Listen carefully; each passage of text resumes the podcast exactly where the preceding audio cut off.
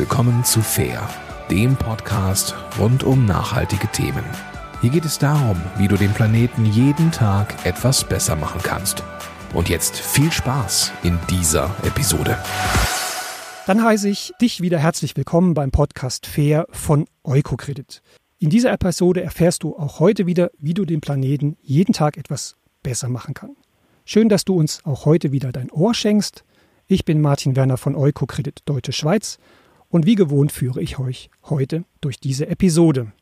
Zum Start möchte ich eine persönliche Anmerkung zum Thema machen. Für uns ist es ein großes, großes Bedauern, für Eukokredit Deutsche Schweiz, dass die Nachtzugverbindungen sich in den letzten Jahren dramatisch verändert haben.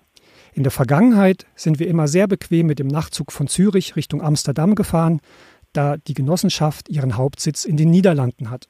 Mit dem Wegfall des Angebots der Deutschen Bahn heißt das jetzt für uns entweder ein Tag Anreise, ein Tag Abreise, nämlich mit dem Zug über Tag, oder für ehrenamtliche Vorstände, die nach ihrer regulären Arbeit kurzfristig in die Niederlande reisen müssen, gibt es fast keine Alternative außer den Kurzstreckenflug, den wir natürlich aus ökologischen Gründen eigentlich vermeiden wollen. Zusätzlich wird allerorten diskutiert, wie wir den Klimawandel im Rahmen halten können. Dort spielt Mobilität eine Schlüsselrolle und eben auch wieder in den letzten Wochen, Monaten die Förderung der Bahn. Dennoch, so muss man es vielleicht sagen, erlebte der Nachtzug ein schwarzes Jahrzehnt der Streckenstillung oder des Aus. Wie könnte ein Revival der Nachtzüge unsere Umwelt schonen und eine bequeme Reisealternative für jedermann werden? Diese Frage habe ich für euch mit dem heutigen Studiogast besprochen und wir versuchen Antworten zu geben. Mein Gast ist Andreas Schröder. Er ist ehrenamtlich tätig bei ProBahn Deutschland, dort als Pressesprecher und Europabeauftragter und kennt sich in dieser Funktion sehr gut mit dem Thema Nachtzüge im deutschsprachigen Raum, aber auch in Europa aus.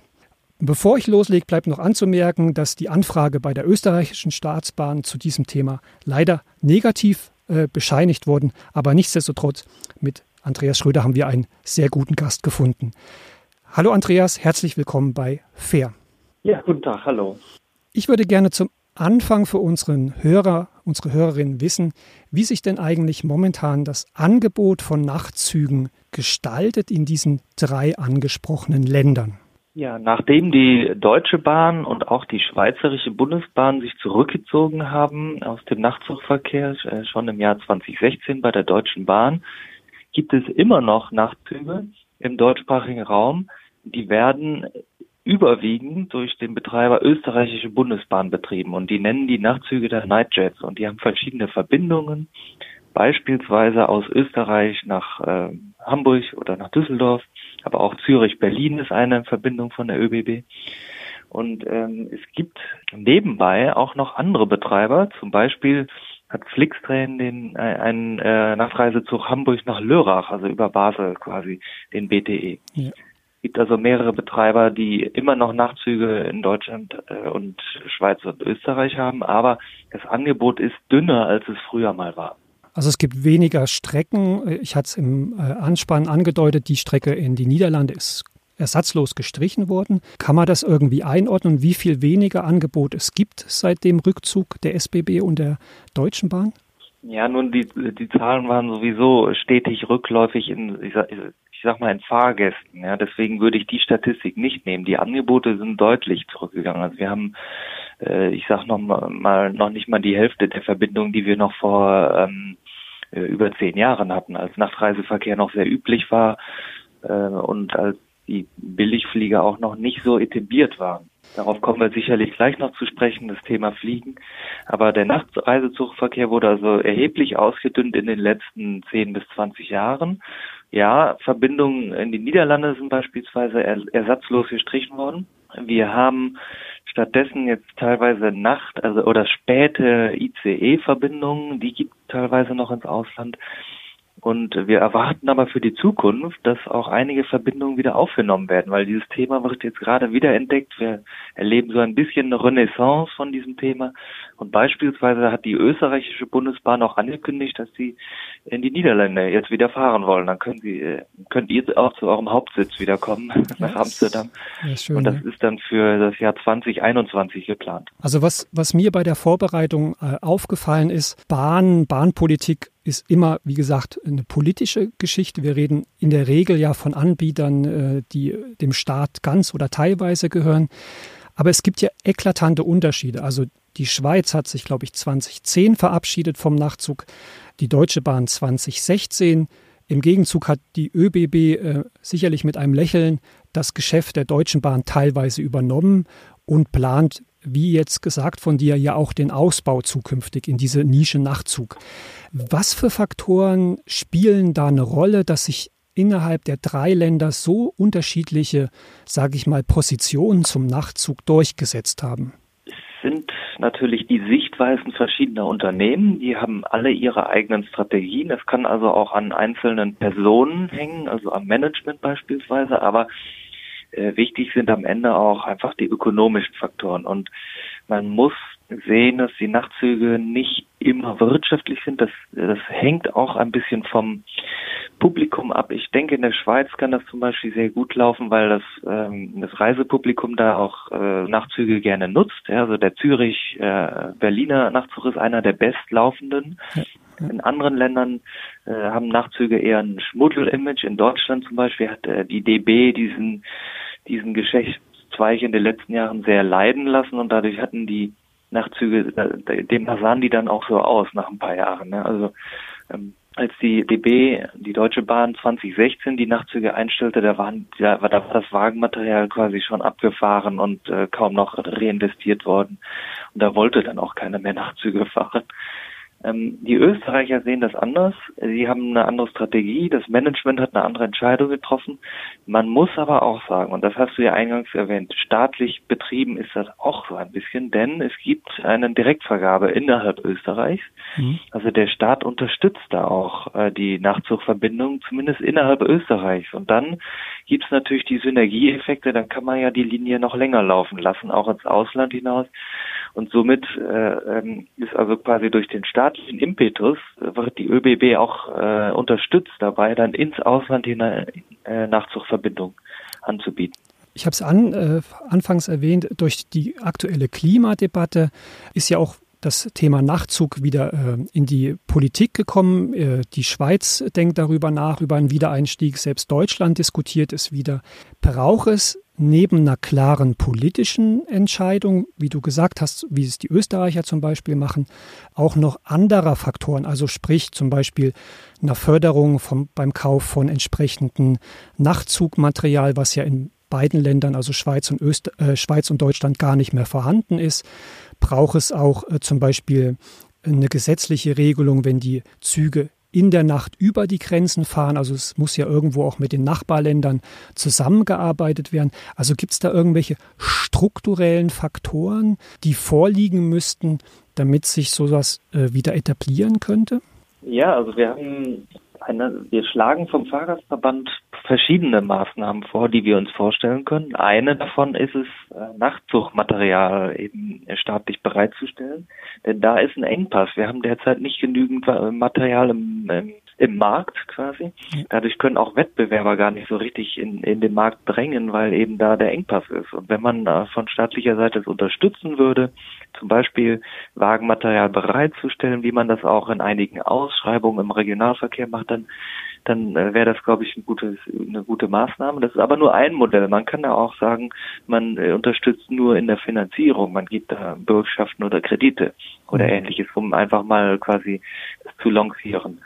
Ähm, ansonsten gibt es auch sehr weiche Formen der staatlichen Unterstützung, wie sagen wir Studienangebote. Ja, also Schweden beispielsweise hat jetzt eine Studie äh, lanciert ähm, äh, in den im Bereich Nachtzug und dadurch unter das ist quasi der allererste Schritt mhm. rein in in eine staatliche Unterstützung. Da gibt es auch andere strukturelle Maßnahmen. Äh, Trassenentgelte sind ein Thema. Man kann Trassenentgelte auch variabel machen, äh, tagsüber teurer, nachts günstiger. Das ist eine Maßnahme und letztendlich ähm, sind auch die Regelungen, was äh, Schaffner, was ähm, äh, Lokführer angeht, international besser zu harmonisieren. Ja, also dass beispielsweise ein Lokführer ähm, nicht an der Grenze ausgetauscht werden. Mhm. Solche Faktoren, die spielen leider einfach eine Rolle im Bahnverkehr mehr als äh, im Flugverkehr oder im Busverkehr. Mhm. Wir müssen eben äh, im Bahnsystem immer Lokführer haben, die in dem Land überhaupt fahren dürfen und das ist sehr, sehr kompliziert. Ja. Hast du mal eine Hausordnung, was kostet denn ein neuer Nachtzug? Also jetzt nicht auf der Cent genau oder auf den Franken. Mit von was für Investitionen sprechen wir denn?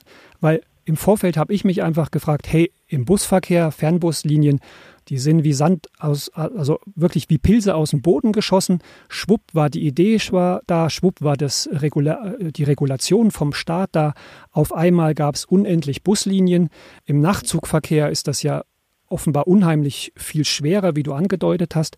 Mich würde mal interessieren, was, was denn so ein Nachtzug kostet, was jetzt vielleicht ein privater Investor auch in die Hand nehmen müsste. Ja, das sind un unheimlich hohe Mengen. Äh, wenn ich jetzt mit Zahlen jongliere, kann das sein, dass, ähm, dass, äh, dass man das nicht so richtig einordnen kann. Aber jetzt nur mal zum Vergleich, ein ICE oder ein Intercity-Zug kostet schon um die, ähm, kann bis zu 30 Millionen kosten. Oh. Ein neuer Zug sogar eher ja. drüber. Äh, jetzt, aber das ist natürlich ein ganzer Zug jetzt. Und das ist ein moderner Zug. Jetzt kann man sagen, wenn wir einen äh, Nachtzug neu bestellen, dann liegen wir sicherlich auch in der Größenordnung. Aber ähm, wir können auch sagen, äh, man kauft schon gebrauchtes Material. Das ist natürlich, ähm, das, äh, es gibt dieses gebrauchte Material teilweise, ähm, aber nicht mehr viel. Also die ÖBB hat ja beispielsweise von der Deutschen Bahn Nachtzugmaterial übernommen, als sie ausgestiegen sind. Und das dann zu einem günstigen Preis. Da können wir davon ausgehen, das war günstig. Die waren auch Neue sicherlich Züge sehr froh drum, oder? Also, um ja, da mal einzuhaken, ja. ja. Also richtig, kurzfristig ja. Material zu haben, ist ja offenbar sehr schwierig. Die Lieferfristen der, der Hersteller sind sehr lang. Ähm, ja. ja, genau. Und jetzt bestellt die ÖBB eben neue Züge für ihre Angebotsausweitung, die geplant ist für die kommenden Jahre. Und da rechnen wir mit höheren Kosten, um, um den Dreh, um die, genannte, die genannte Summe etwa. Und äh, das ist dann natürlich auch, ähm, das spielt dann rein in die Wirtschaftlichkeit, dass die Züge eben nicht günstig sind. Ja. Was mich einfach, ich, also ich bin begeisterter Nachtzugfahrer gewesen und wenn es geht, immer noch. Ähm, was mich so interessierte, waren natürlich auch ein bisschen so die weichen Faktoren. Du hast es vorhin angesprochen. Die Züge der Deutschen Bahn waren sowas von runtergeranzt. Sie sind meines Erachtens zu äh, furchtbaren Zeiten gefahren, also spät an, abgefahren, äh, nachts um halb fünf in Hamburg angekommen. Also alles so, so weiche Faktoren. Ich habe das Gefühl, dass die österreichische Staatsbahn sich sehr, sehr viel Gedanken macht. Ähm, sie haben jetzt äh, ja mal Einblicke geben lassen, wie denn die neuen ähm, Züge, die sie dort bestellen, im, im Interior aussehen werden. Ähm, man setzt da ja ähm, auf den Trend der Individualisierung. siehst du diese Faktoren, also zum Beispiel Komfort, angenehme Verbindungszeiten, aber auch zum Beispiel das Thema äh, die Mitnahmemöglichkeit von Fahrrädern, ähm, sind das Faktoren, die die ÖBB so erfolgreich machen? Ja, würde ich sagen. Also wir nehmen dieses Thema Nachtzug ernst ähm, und äh, bieten auch den Komfort, den wir Fahrgäste uns wünschen. Äh, und dadurch fühlt der Fahrgast sich dann auch ernst genommen. Das spürt man in den weichen Faktoren, in einem Personal, das freundlich ist, in äh, einem Frühstück, was einem angeboten wird, äh, mit einem lächelnden Gesicht und dann aber auch in den, sag mal, harten Komfortfakten wie ähm, äh, einfach die Qualität äh, der, der Räumlichkeiten, ne? mhm. die, die Pflege der, der Räumlichkeiten. Wie neu ist das Material? Aus welchem Material besteht das überhaupt alles? Ähm, Beispiele gibt es ja in Europa genug von sehr angenehmen Nachtzügen. Also die ÖBB ist eins, aber wenn wir dann weiter ins Ausland schauen, Caledonian Sleeper ja. in äh, Großbritannien zwischen Schottland, England, das ist ein altbewährtes Angebot. Da gibt es erste Klasse, zweite Klasse, verschiedene Möglichkeiten. Die ÖBB hat auch das entdeckt, dass man eben verschiedene Kundentypen äh, hat und einige wollen sehr günstig reisen, andere äh, haben lieber eine Zweierkabine, die sind anscheinend auch die, die am besten verkauft werden, nach dem, was ich gelesen habe. Und äh, darauf einzugehen, auf diese Vielfalt der Kunden, das schafft die ÖBB äh, mit einem breiten Angebot an verschiedenen Qualitäten innerhalb, äh, innerhalb eines Zuges. Und deswegen sind sie erfolgreich. Ja. Ich habe im Vorfeld gelesen, dass aber auch die ÖBB mit dem Flugverkehr zu kämpfen hat. Und zwar gibt es eine Aussage der ÖBB zum Thema Preisgestaltung. Und dort sagt die ÖBB, du magst mich da korrigieren, ein Nachtzugticket sollte eigentlich nicht mehr kosten wie die Flugverbindung. Wenn das nicht der Fall ist, hätten Sie wohl Erfahrungen, dass dann der finanzielle Anreiz so groß ist, dass die Leute dann eben doch wieder fliegen, auch wenn äh, auf der Strecke ein Nachtzug angeboten wird. Wie hat dieses Angebot vom billigen Flugverkehr, der eben auch bedauerlicherweise teilweise staatlich subventioniert wird oder eben durch Steuern ermäßigt wird, äh, was bei der Bahn nicht der Fall ist, das Nachtzugangebot verändert? Ja, die Frage an sich ist äh, relativ deutlich zu beantworten. Da ist eine ganz klare Korrelation, äh, eine negative Korrelation. Da, wo Ryanair, EasyJet fliegen und andere, da kann der Nachtzug nur schwer wirtschaftlich, äh, wirtschaftlich sein. Die Fluggesellschaften sind sehr flexibel in der Auswahl, wohin sie fliegen. Sie könnten sogar, wenn man ein Nachtzugangebot ausweitet, dann auch gezielt ähm, Kampfpreise anbieten auf solchen Verbindungen. Also da ist eine direkte Konkurrenz und das hat den Nachtzugverkehr letztendlich zum fast zum Erliegen gebracht auf vielen Verbindungen. Und äh, ich würde sagen, das ist auch einer der Haupttreiber einfach der Entwicklung. Ja, ganz klar, Kunden gucken am Ende eben doch aufs Geld, äh, zumindest eine Mehrzahl an Kunden und ähm, ja, auf die ist eben auch der Nachtzug einfach angewiesen. Hm. Also ich will da vielleicht noch mal ein bisschen tiefer gehen oder vielleicht auch relativieren. Ähm, es hat ja natürlich sozusagen einen Preisfaktor, den den muss man auch ähm, berücksichtigen, je nach Einkommenssituation, wer mit dem Zug fährt. Die ÖBB passt da ja entsprechend auch äh, die Klassen an. Für mich ist oft eine Entscheidung zu sagen, es geht ja aber nicht nur um quasi den Preis, sondern A ist die Komponente des Umweltschutzes für mich als Akteur, als Privatperson sehr, sehr wichtig was, was kann man denn quasi sparen? Wir reden ja dann oft im Nachtzugverkehr auch oft über die Möglichkeiten, wir mal, Mittelstreckenflüge zu ersetzen in Europa. Wie profitiert denn die Umwelt vom, sage ich mal, wieder Umstieg oder vom Revival auf den Nachtzug? Ja, also es gibt da verschiedene Studien zu ähm, und das ist äh, sehr deutlich und eigentlich unbestritten, dass der Nachtzug eine starke CO2-Einsparung hat. Ich habe da verschiedene Prozentzahlen äh, gelesen, deswegen will ich sie nicht äh, jetzt nennen, aber es ist ein sehr starker CO2- und Treibhausgaseinsparungseffekt, den wir erreichen können. Ja. Äh, der Umwelteffekt ist also unbestritten und äh, sehr stark. Also äh, schon allein aus diesem Gesichtspunkt äh, heraus sollte es, sollten wir die Nachtzüge unterstützen, denken mhm. wir. Also ich, ich weiß auch noch so vom, von meinem Gefühl her, natürlich muss auch ich, wenn ich reise, nach dem Geld schauen. Aber wir haben dann oft eben auch als Familie entschieden, es ist sehr komfortabel, zum Beispiel mit einem kleinen Kind, mit unserem Sohn. Man kann sich eine Familienkabine nehmen. Ähm, man hat überhaupt nicht den Stress vom eventuell zum Flughafen oder unsäglich lange Reisen tagsüber mit dem Kind, was quengelt. Oder aber auch der, der ökonomische Faktor, abends irgendwo hinfliegen heißt, ich brauche eh wieder ein Hotel, so steige ich in den Nachtzug, spare mir quasi auch noch das Hotel. Kann man sagen, wie die Kunden, die bisher die Nachtzüge nutzen, genau diesen Service auch nutzen, also entspannt nach irgendwo hinfahren, auch Geschäftsreisende, früh ausgeschlafen ankommen, spielt das vielleicht sogar eine größere Rolle für den Entscheid, Nachtzug zu fahren, als das Wirtschaftliche?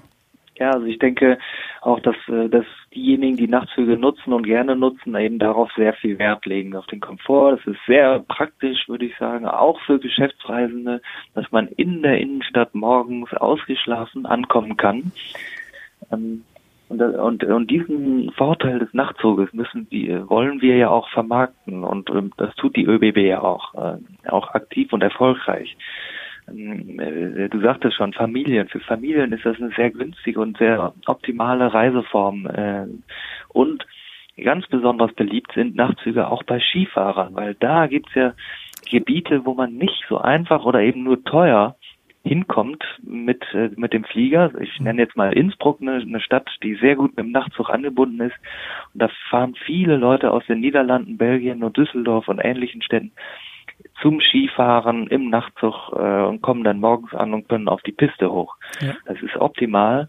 gibt keinen Grund, da einen Flieger zu nutzen oder es gibt wenig Gründe, dann Flieger stattdessen zu nutzen. Mhm. Es gibt da also durchaus Potenzial für Nachtzüge, die sehen wir. Jetzt müssen wir eben aber auch dafür sorgen, dass das äh, eben auch die Mehrheit der Leute sind. Nicht? Also äh, äh, es gibt da sicherlich Potenzial, aber wir sehen, beobachten auch, dass viele dennoch äh, die 6 Uhr Flieger bevorzugen, wenn sie günstiger sind. Hm. Also das ist dann äh, vielleicht auch eine Frage der Masse, um das dann wirtschaftlich zu betreiben. Ja, da ist wahrscheinlich immer die Henne-Ei-Frage, braucht es erst das Angebot, das gut sein muss, damit die Leute umsteigen, oder braucht erst die Nachfrage? Also kann mir vorstellen, wenn es einfach mehr Angebot gäbe und es sich rumspricht, dass der Service stimmt und der Preis stimmt, einfach auch Potenzial da ist, die Leute auch mehr erstmal schauen würden vielleicht. Ob sie sich dann dafür entscheiden, ist ja immer noch mal der nächste Schritt. Ja. Und ich denke auch, und da haben auch äh, die Radiozuhörer jetzt eine Rolle. Jeder, der einfach eine Erzählung hat über Nachtzüge, die positiv klingt, der kann das eben auch weitergeben. Und so streut sich das ja sehr viel auch. Äh. Also quasi Werbung machen und nicht. Ich glaube, wir sind jetzt wieder in einem Trend, wo wir dann in ein paar Jahren dahin kommen, dass es immer, immer mehr genutzt wird. Also ja, ich kann nur sagen, im persönlichen Umfeld oder im Vorfeld auch der Recherche, also Nachtzügerlebnisse sind legendär. Also gerade äh, als Jugendlicher mit dem Interrail-Ticket äh, durch Europa, man hat wunderbare Erlebnisse, wo man sagt, oh, da bin ich mal mit meiner ersten großen Liebe mit dem Nachtzug nach Prag. Äh, ich habe eine große Veloreise gemacht, da habe ich mein Fahrrad mitgenommen, das ging alles im Nachtzug los. Also wenn man sich so umhört, viele Leute haben da noch tolle Verbindungen, ja, bedauerlicherweise jetzt auch eben, je nachdem, wo man wohnt, in welchen Regionen, äh, schon wieder ein paar, Weile, ein paar Jahre her. Aber ich sehe da auch großes äh, Potenzial, Leute wieder zu begeistern. Mich würde noch mal interessieren, Andreas, ihr seid ja jetzt sehr engagiert auch, ihr seid auch sehr politisch engagiert, ihr macht Vorschläge. Wie ist denn jetzt so die Resonanz auf den verschiedenen Ebenen? Was, was sagt die EU zum Beispiel? Was, sagt die, was sagen die jeweiligen Regierungen? Was sagen die jeweiligen Eisenbahnbetreiber? Äh, sind das jetzt Lippenbekenntnisse aus, sagen wir, der Klimadiskussion oder sieht man wirklich, dass Bewegung reinkommt, die man vielleicht auch unterstützen könnte?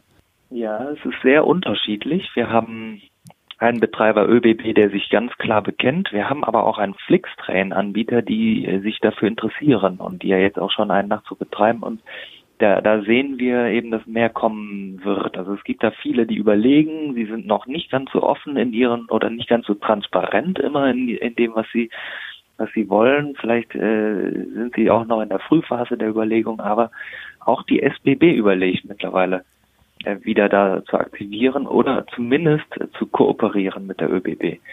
Und ähm, das ist schon mal eine deutliche Verbesserung. Bei der DB erkennen wir noch nicht sehr viel Verbesserung. Also äh, da gibt es jetzt noch keine konkreten Überlegungen, Nachtzüge wieder zu reaktivieren. Da, das überlässt man dann lieber der ÖBB, denke ich. Mhm. Von staatlicher Seite aus äh, gibt es viele Überlegungen. Es gibt einige Parteien. Ich kann zum Beispiel die Grünen nennen, die jetzt ähm, eine europäische Nachtzuginitiative haben oder das zumindest fordern in Papieren.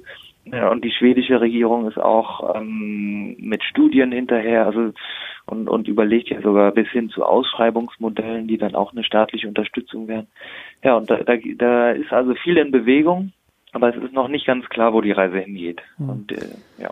Gibt es denn für denjenigen, der jetzt zuhört, neben der Option, wirklich den Nachtzug zu nutzen, zu zeigen, man hat Interesse, gibt es auch zum Beispiel Aktionen wie Petitionen, Online-Petitionen oder Gibt es zum Beispiel Projekte, wo neue Anbieter Geld suchen, wo man über Crowdfunding Unterstützung leisten kann? Also sagen wir mal so eine politische Unterstützung noch abgeben kann? Gibt es sowas? Ja, also es gibt äh, verschiedene Akteure. Es gibt vor allem im ehrenamtlichen Bereich, in dem ich ja auch tätig bin, gibt es verschiedene Initiativen. Back on Track ist eine. Da schließen sich verschiedene Akteure zusammen, die Nachtzüge wiederbeleben wollen. Objektiv Trandony, Lunar Liner Projekt ist äh, auch eine Initiative. Also es gibt da verschiedene ja, Leute, die sich zusammentun, das reicht da eigentlich hm, auch ein Blick ins Internet, da kann man sich sehr schnell aktivieren lassen und einfach mitmachen, mitkommen, ähm, sei es zu Veranstaltungen gehen, sei es zu kleinen Demonstrationsprojekten. Damals, als die Nachtzüge eingestellt wurden, äh, gingen äh, auch verschiedene Aktivisten dann auch dahin mit ihrer Schlafmütze und haben ja, dann ja. dagegen demonstriert. Also es gibt da, geht da auch ums politische Engagement, ein bisschen Aufmerksamkeit da in diesem Bereich zu bringen. Also ich ähm, finde das auch ein, äh, ein, gutes Schlusswort, weil es geht ja hier darum, unseren Hörer, der jetzt äh, in der Leitung ist oder die, die äh, das Podcast hört, was auf dem Weg mitzugeben. Andreas, ich möchte mich erst nochmal bedanken, ganz herzlich bei dir. Ich fasse dann nochmal unsere Überlegungen unseres Gespräches zusammen. Erst nochmal ganz, ganz herzlichen Dank, dass du heute Zeit gefunden hast und sogar aus Frankreich ins Studio zugeschaltet warst. Ja, herzlichen Dank auch für die Einladung. Das hat mich sehr gefreut. Um es einfach mal auf den Punkt zu bringen, Andreas hat jetzt auch schon gesagt, es gibt mehrere Möglichkeiten, wie du, wenn du jetzt zuhörst, vom Nachtzug profitieren kannst. Also wenn du in der Region bist, wo Nachtzüge oder Nachtzüge angeboten werden, die nächste Geschäftsreise geplant ist, der nächste Urlaub geplant ist. Schau auf das Angebot des Nachtzuges.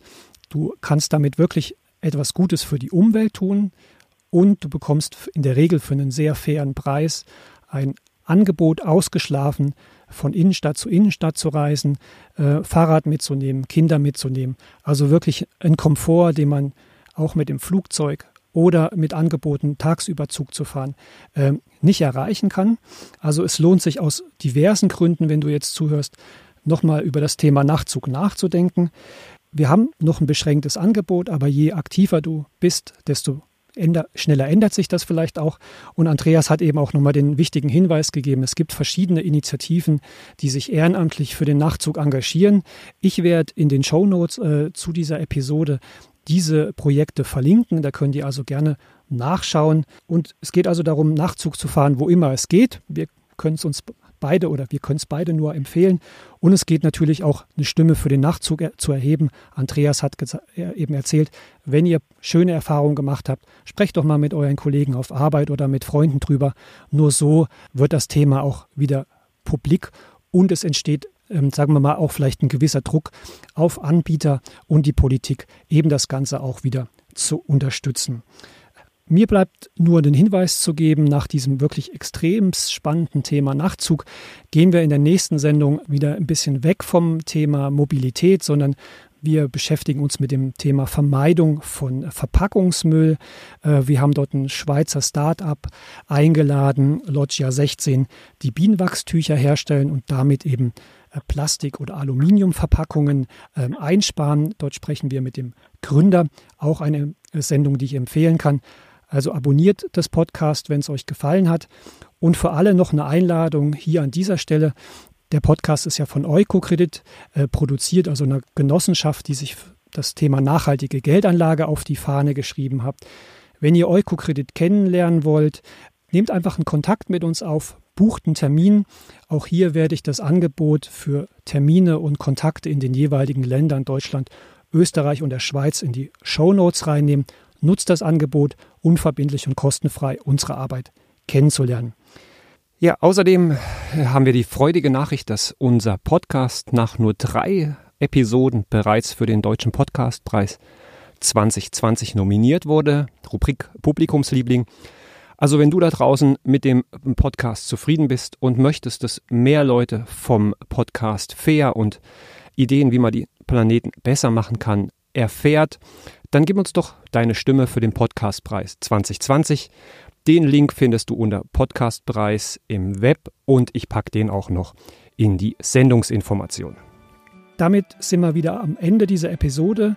Ich verabschiede mich von dir. Danke, dass du das Ohr wieder geschenkt hast, dem Thema gewogen geblieben bist. Ich hoffe, wir konnten einen sehr guten Tipp mit dem Nachtzug an die Hand geben, den man umsetzen kann und jeden Tag den Planeten etwas besser machen kann. Ich sage herzlichen Dank, bis zur nächsten Folge. Dein Martin Werner. Ade.